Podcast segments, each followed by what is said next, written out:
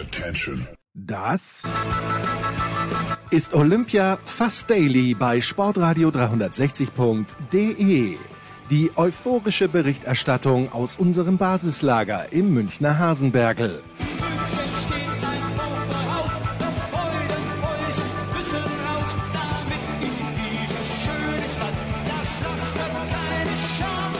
Rasende Abfahrer in Garmisch.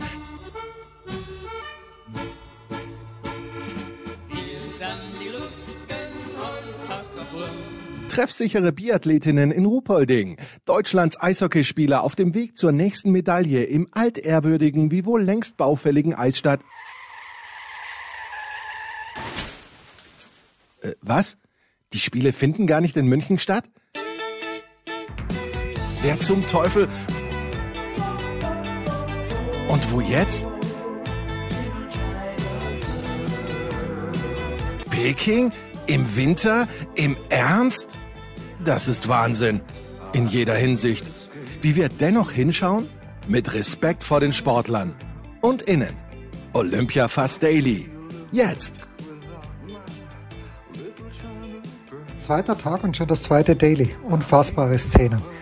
Okay, konzentrieren wir uns auf den Sport und es ist ja wirklich lässig losgegangen. Ich mag diesen Skiathlon. Also jetzt unabhängig von den Ergebnissen, aber ich finde das echt lässig, diese Kombination aus klassischen und Skating-Stil und ich höre, da bin ich ganz, ganz offen. Ich höre Jochen Behle wirklich gerne zu. Der kennt alle Leute. Ich höre auch Werner Schuster sehr gern zu. Also heute beim Frauenskispringen, Werner Schuster wusste von allen, von den Deutschen natürlich am meisten, aber von allen und auch von den Österreichern, aber wusste aber wirklich von allen eine kleine Geschichte zu erzählen. Das war ganz, ganz groß. Und da habe ich sehr gern zugeschaut. Beim Skispringen, dazu kommen wir dann eh gleich mit Kaiser und dann ganz, ganz kurz auch mit Saskia. Aber noch ein Wort zum Langlauf, eben zu diesem Skiathlon, finde ich, wie gesagt, fantastisch. Und was ich auch überragend finde, ist Therese Johaug, die gewonnen hat. Ich war ganz perplex, dass die noch nie davor eine olympische Goldmedaille gewonnen hat. Wenn ich jetzt, da müsste ich jetzt nachfragen oder nachschlagen, aber ich glaube 2018, war sie 2018 überhaupt dabei? Bin mir nicht ganz sicher. Aber jedenfalls hat diesen Skiathlon überragend gewonnen. Und was taugt mir an der? Die scheint, ich kenne sie ja nicht persönlich, aber sie scheint unfassbar zierlich zu sein. Aber die hat eine Frequenz und äh, ich dachte immer, dass die im klassischen Stil die beste ist. Im klassischen Stil war sie gut, hat sie geführt. Aber dann im Skating ist sie vorne weggelaufen, hat hinten raus bisschen rausgenommen und trotzdem souverän gewonnen. Ja, und dann Theresa Stadlober, mich als Österreicher darf das schon freuen, finde ich, weil äh, Stadlober natürlich viel Pech gehabt hat oder Unvermögen, je nachdem, wie man sehen möchte. Damals in Pyeongchang, wer sich erinnern kann, wo sie auf Medaillenkurs war und sich dann verlaufen hat. Ja, morgen soll es die Herrenabfahrt gehen, aber dazu vielleicht noch ein Wort später. Jetzt hören wir erst einmal Kaiser und dann Saskia. So, da kriegt man also am Samstagvormittag eine WhatsApp-Nachricht mit einem Video über, ein, über 20 MB von einer Nummer, die man nicht zuordnen kann. Und dann ist es der Kaiser. Es ist großartig, Sebastian. Du hast mir den Barkeeper geschickt. Bisschen unpersönlich und laut scheint er zu sein. Das ist richtig, aber dafür gibt es ja zwei Persönlichkeiten, die daneben stehen. Der eine kassiert, der andere äh, pinnt, die Orang pinnt das Orangenteil äh, auf das Glas, aber das kann der, äh, das kann der Roboter noch nicht, wie wir es ja schon mal beschrieben hatten. Ähm, leere Flaschen erkennt er nicht und Orangenscheiben kann er noch nicht äh, ans Glas heften, aber den Rest dafür.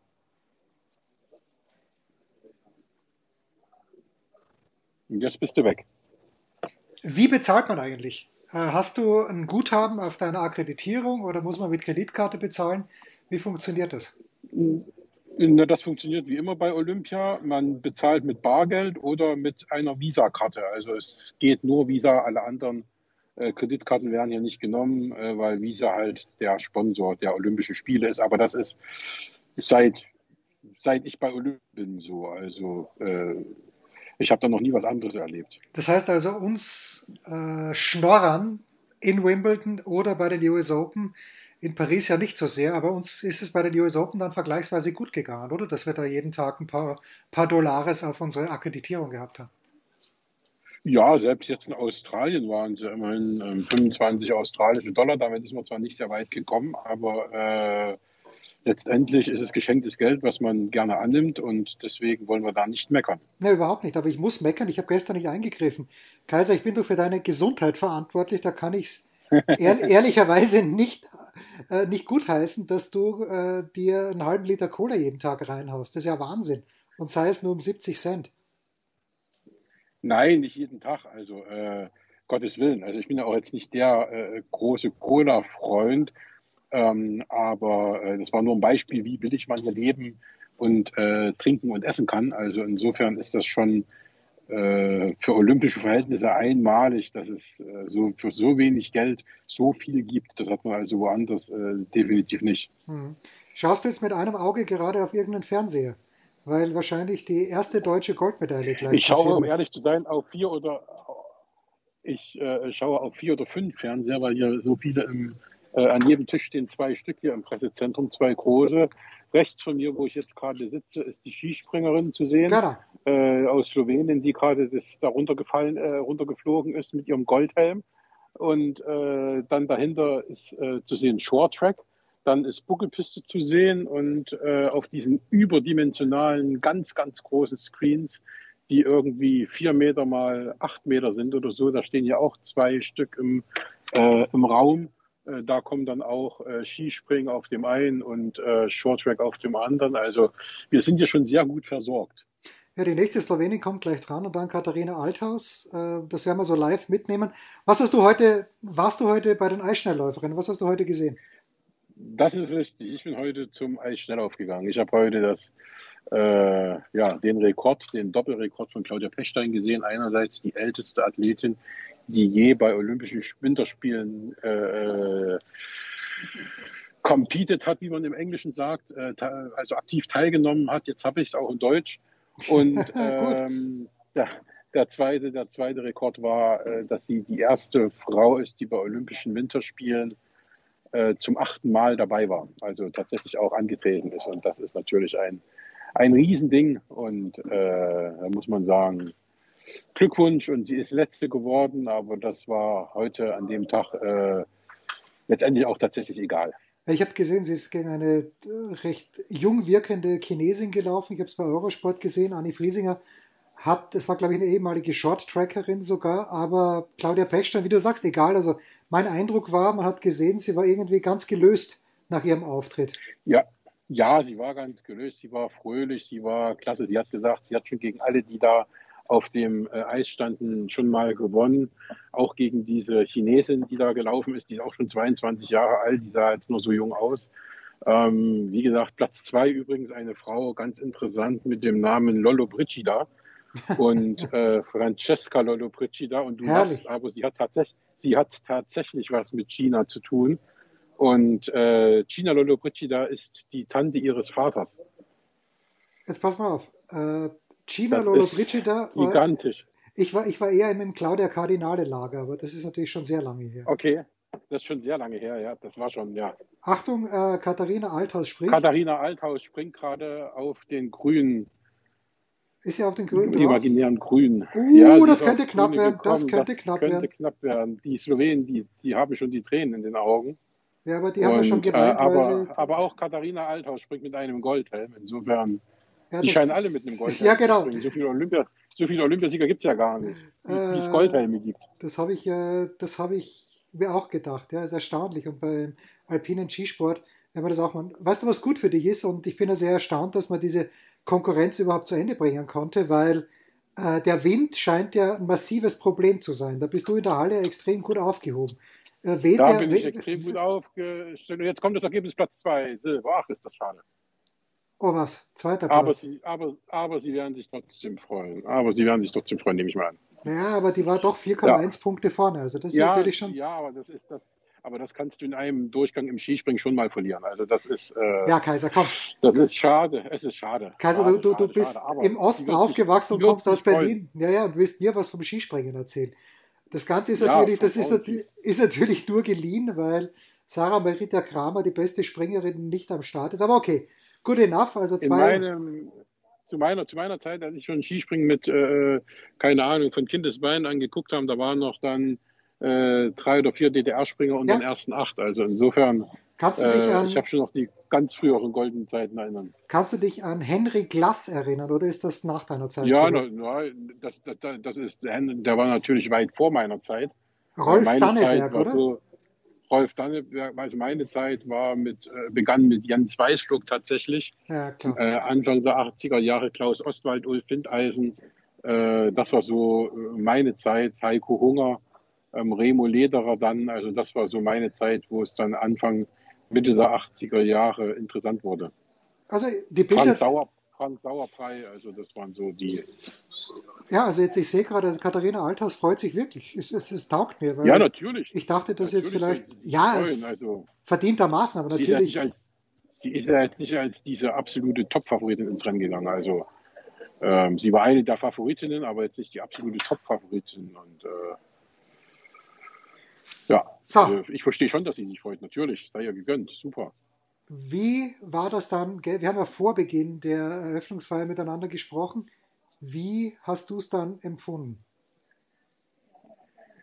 Ja, ich fand schon, dass der Pathos raus war. Ne? Also die haben sich schon sehr bemüht, die Chinesen, dass sie jetzt nicht zu viel politisch aktiv werden bei dieser Abschlussfeier und äh, bei dieser Eröffnungsfeier. Und das haben sie, glaube ich, auch ganz gut hingekriegt. Sie hatten super Choreografien, sie hatten super Ideen mit diesem Eisquader, wo die vergangenen Olympischen Spiele alle seit 1924 gewürdigt wurden. Und aus diesem Eisquader bildeten sich dann die Olympischen Ringe, die dann nach oben gezogen wurden und darunter liefen dann die Sportler ein. Das fand ich eine ganz tolle Sache. Diese ganzen kleinen Kinder als Schneeflocken fand ich auch super. Also da muss ich sagen, da ist ihnen wirklich was gelungen. Sie haben auch versucht, so ein bisschen sich in, äh, ich sag dem, jetzt sag mal, in den, in den Trend der heutigen Weltpolitik äh, und Weltgesellschaft so ein bisschen einzubringen. Es waren viele, viele Regenbogenfarben äh, im Stadion zu sehen, immer wieder in Regenbogenfarben erstrahlt das Stadion. Ähm, dann eine Uigurin, die das olympische Feuer entzündet. Da gab es ja auch schon wieder die erste Kritik, dass das eben nur das Feigenblatt war und dass das nur alles äh, äh Propagandashow war. Also hätte man jetzt das nicht gemacht, dann wäre es wieder umgedreht gewesen. Dann hätten die Kritiker wieder gesagt, Mensch, warum habt ihr denn nicht eine Uiguren eingespannt und so. Also wie man macht, wie man es macht, macht man es falsch. Also insofern fand ich das von der Show her schon äh, wenig rote Fahnen, wenig äh, äh, Politik. Das fand ich schon sehr, sehr gut, muss ich sagen. Äh, was mir nicht so gefallen hat, war eben schlicht und einfach dieses mickrige olympische Feuer, das da inmitten dieser großen überdimensionalen Schneeflocke jetzt äh, lodert. Ich weiß gar nicht, wo es jetzt lodern soll. Also das kann eigentlich gar nicht lodern, weil das die Originalgröße des Feuers auf der Fackel vom Fackellauf beibehalten hat. Also das fand ich einfach daneben. Das olympische Feuer ist was Großes. Das muss man richtig sehen. Das muss richtig lodern. Und hier kommt da so ein mickriges Ding raus. Also äh, Sparflamme äh, hat, glaube ich, auch jemand gesagt. Also das trifft es ganz gut und das finde ich eben schade. Aber ansonsten die Feier an sich fand ich jetzt, äh, fand ich jetzt gut. Also ich glaube, äh, Saskia Leitet geschrieben oder gepostet auf Instagram, eine Funzel.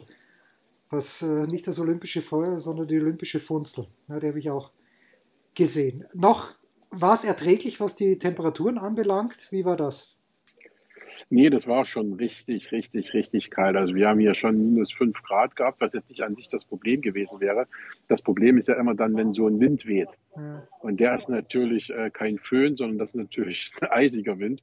Und da hast du eben gefühlte Temperaturen von minus 10, minus 15 Grad. Also das war das Problem. Wäre es jetzt windstill gewesen äh, und es hätte nicht reingeblasen, dann wäre das, glaube ich, ganz gut gewesen. Dann hätten wir das auch gut aushalten können. Aber so äh, war man ständig dabei, irgendwie die Hände zu wehren, die Oberschenkel zu wehren, wärmen. Sie haben uns zwar gut ausgestattet, auch mit Decken, mit Handschuhen, mit Mützen, das haben wir alles geschenkt bekommen. Also da waren wir auch gut dabei mit Handwärme und so, aber das hilft halt nur partiell. Und von daher war es schon sehr gut, dass die Feier nicht allzu lange ging, sondern nach, ich glaube, zwei Stunden, 15 Minuten war es dann tatsächlich zu Ende. Hm. Ich weiß bis jetzt noch nicht, wer der österreichische Fahnenträger war. Aber gut, so Julia, du, Julia Dujmowitz, kann ich dir sagen, ah, war die Fahnenträgerin für Österreich. Ja, die, die Julia Dujmowitz, das war. Es gab wenig ja. Bekannte, es gab wenig, ja genau, es gab wenig Bekannte äh, im Feld der Fahnenträger. Da waren die beiden Deutschen schon die bekanntesten, würde ich sagen. Also dann war noch äh, äh, San, äh, Jansrud war noch, Ketil Jansrud für Norwegen und mhm. eben dann kommt meiner Meinung nach schon äh, Julia Dujmowitz. Also viel mehr war da nicht geboten, weil natürlich kaum jemand bei dieser Eröffnungsfeier war von den Athleten. Ja klar, ich meine, die Abfahrer, das haben wir auch gesehen, sind ja heute beim Training vom Winde verweht worden. Matthias Meyer ist im Sprung mal schnell ein paar Meter darüber versetzt worden. Äh, nur ganz kurz noch, Sebastian, wenn man sich das logistisch anschaut, vom Eisschnelllaufen zum Shorttrack, wie weit ist es da? Ist das dieselbe Halle mit zwei Eisflächen? Äh, wie, wie, nein, nein, nein. Wie funktioniert das? Ist, nein, das sind zwei verschiedene Hallen. Wie es funktioniert, kann ich dir nicht sagen. Wahrscheinlich muss man äh, von der Eisschnelllaufhalle zurück zum äh, Pressezentrum und da in einen anderen Bus steigen. Das ist jetzt meine These, aber ich habe mir das noch nicht angeguckt, weil bis Anna Seidel läuft, das ist glaube ich, äh, weiß gar nicht, wann die Lust genau läuft. Ich gucke mir da mal den Plan für morgen an. Also man lebt ja immer nur von, von Tag ja. zu Tag sozusagen. Und äh, das heißt, ja, du, du, mal schauen. Du bist morgen wieder beim Eisschnelllauf. Das ist ich habe ja Patrick Beckert läuft morgen die 5000 Meter, wenn ich mich nicht irre. Ähm, da bin ich praktisch nur zur Absicherung da, falls da eine Sensation passiert. Aber da glaube ich noch nicht dran. Ich glaube, seine Chancen, wenn er schon eine Medaille holen will, sind seine Chancen, glaube ich, besser über 10.000 Meter. Aber äh, wie gesagt, ich werde da morgen mit Sicherheit mal hingucken, wenn jetzt nichts anderes Weltbewegendes hier passiert. Richtig oder falsch? 10.000 Meter Eisschnelllauf könnte die langweiligste Disziplin der ganzen Olympischen Spiele sein.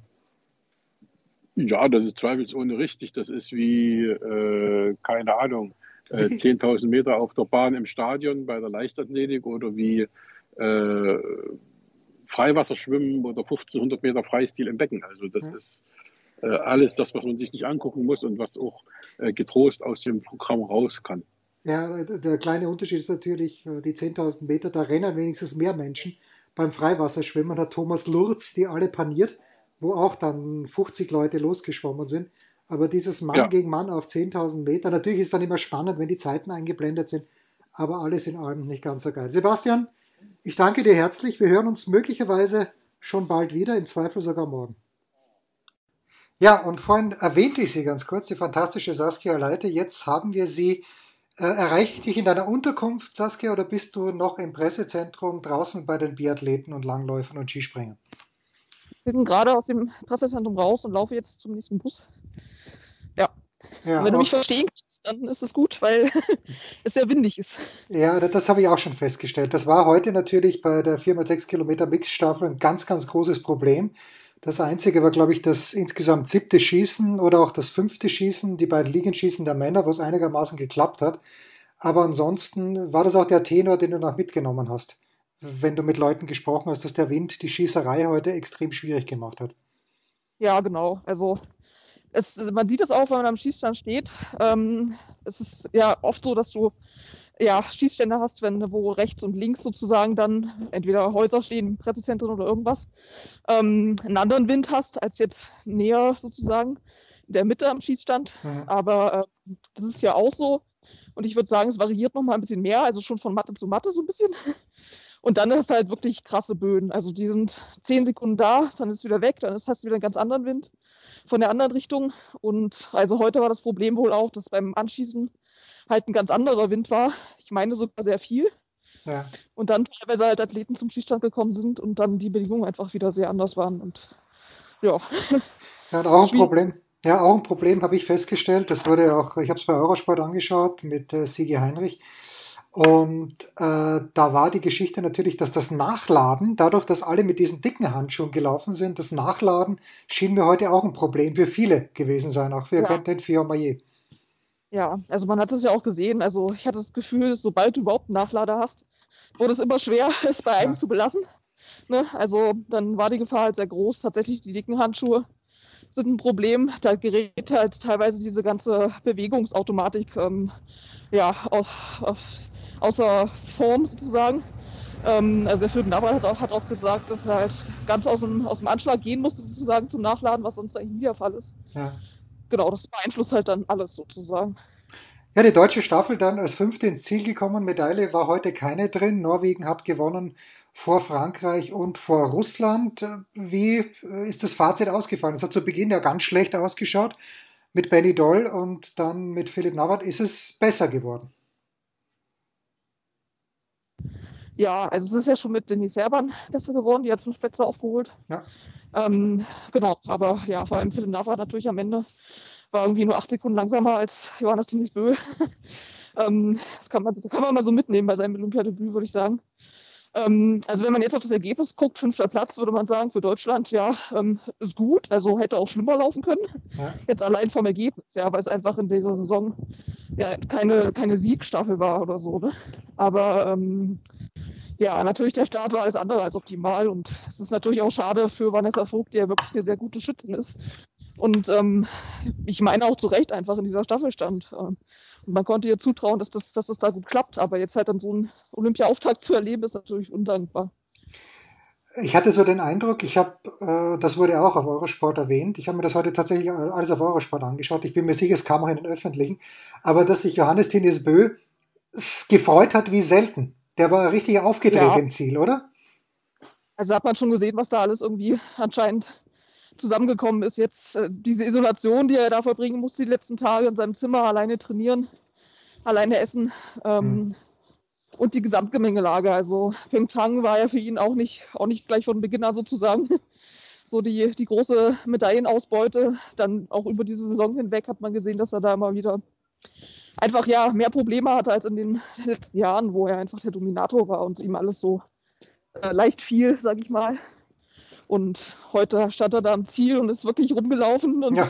man der merkt gar nicht äh, irgendwie, wie kalt und windig es ist. Ne? Also das, was natürlich Thema war, danach auch noch, ähm, hat ihn da irgendwie nicht mehr interessiert.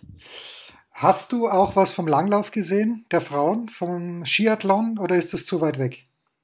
Äh, das ist nicht unbedingt zu weit weg, aber das hat mich heute da nicht hingeführt. Nee. Ah, okay, aber die Skisprungschanze, das, die ist schon im Hintergrund. Die habe ich, glaube ich, gesehen, oder? Der, von der ja, Biathlon-Anlage. Die ist noch gut beleuchtet. Ja. Ja. Das finde ich übrigens extrem imposant, dieses Teil, das da oben ist. Dieses äh, runde, ja. wie draufgesetzt, das schaut fantastisch aus, aber ich, man kann jedes Mal die Kerze anzünden, finde ich, wenn ein Skisprungwettbewerb über die Bühne geht, weil dieser Wind natürlich enorm ist. Und gut, dass, ja. es, am, gut, dass am Abend gesprungen wird, wahrscheinlich. Ja. Ist auch schön, schön kalt da nochmal. Ja.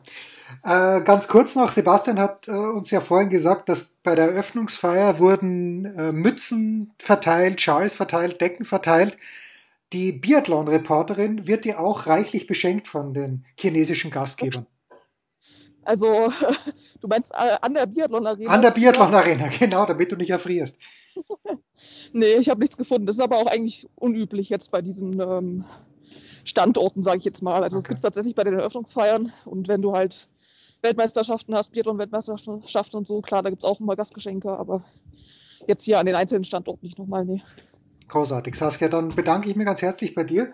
Ich werde dir natürlich wieder quälen, aber jetzt komm mal gut nach Hause und mach's dir schön warm. Mach ich. Danke. Okay, Herrschaften. Also, 4 Uhr früh ist, um 4 Uhr früh ist die Männerabfahrt angesetzt. Ich habe mir heute im Real Life das Training angeschaut. Ich glaube, nach drei Läufen ist es abgebrochen worden. Matthias Meyer hat den Nummer eins gehabt und den hat es in der Luft dort verweht, dass es, als ob es keinen Morgen gäbe. Ja, der Wind auch bei den Skifahrern großes Problem. Also ich glaube nicht, dass ich um vier aufstehe, aber ich bin da gerne ein bisschen kritisch Eurosport gegenüber, aber das ist natürlich schon großartig. Wer den Player hat, man kann sich alles gleichzeitig live anschauen. Man kann auch alles im Real Life anschauen. Das hat schon echt Charme. Und früher mal war das die Königsdisziplin. Erinnere ich mich. Ersten Olympische Spiele, Franz Klammer 1976. Dann Leonhard Stock 1980 in Lake Placid. Dann das große Drama Bill Johnson 1984 in Sarajevo. 1988 in Calgary hat, glaube ich, Zurbriggen gewonnen. Bis endlich dann 92 äh, Patrick Ortlieb gewonnen hat in Albertville, also Königsdisziplin Männerabfahrt. 94 dann Tommy Moe 98, Moment, 98 muss ich mal ganz kurz überlegen, waren da überhaupt Olympische Winterspiele und wenn ja, wo? In Nagano, da hat gewonnen Jean-Luc Cretier, da war ja der Sturz von Meyer. 2002 dann Salt Lake City könnte der Strobelfritz gewesen sein oder war der 2010 in Vancouver? Ich weiß es nicht mehr. Auf jeden Fall, ja, okay. Also Königsdisziplin, wir freuen uns, ich freue mich und ich werde es mir im Real Life anschauen. Bis morgen. Das war Olympia Fast Daily. Winterspiele in China. Mehr muss man nicht wissen. Wem das nicht reicht, jeden Donnerstag liefern wir ab 17 Uhr eine taufrische Big Show. Fast live und in Farbe. Bei sportradio360.de.